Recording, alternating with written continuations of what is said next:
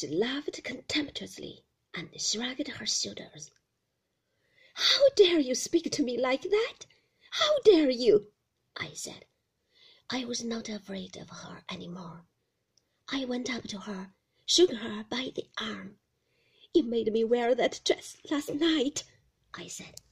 I should never have thought of it but for you. You did it because you wanted to hurt Mr. De Winter. You wanted to make him suffer. Hasn't he suffered enough without your playing that vile, hideous joke upon him? Do you think his agony and pain will bring Mrs. De Winter back again? She shook herself clear of me. The angry color flooded her dead white face. What do I care for his suffering? she said. He's never cared about mine. How do you think I've liked it? Watching you sit in her place, walk in her footsteps, touch the things that were hers. What do you think it meant to me all these months knowing that you wrote at her desk in the morning room, using the very pen that she used, speaking down the house telephone, where she used to speak every morning of her life to me ever since she first came to Manderley? What do you think it meant to me to hear Fred and Robert and the rest of the servants talking about you as Mrs. De Winter? Mrs. De Winter has gone out for a walk. Mrs. De Winter wants the car this afternoon at three o'clock.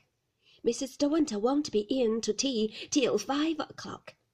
And all the while, my Mrs. De Winter, my lady with her smile and her lovely face and brave ways, the real Mrs. De Winter, lying dead and cold and forgotten in the church crypt. If he suffers, then he deserves to suffer marrying a young girl like you not ten months afterward.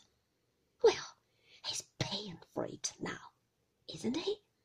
I've seen his face, I've seen his eyes. He's made his own hell, and there's no one but himself to thank for it. He knows he sees him. He knows he comes by night and watches him. And she doesn't come kindly. Not she, not my lady. She was never one to stand mute and still and be round. I'll see them in hell, Danny, she'd say. I'll see them in hell first. That's right, my dear, I'd tell her. No one will put upon you. You were born into this world to take what you could out of it. And she did. She didn't care. She wasn't afraid. She had all the courage and spirit of a boy, had my Mrs. De Winter. She ought to have been a boy. I often told her that. I had the care of her as a child. You knew that, didn't you?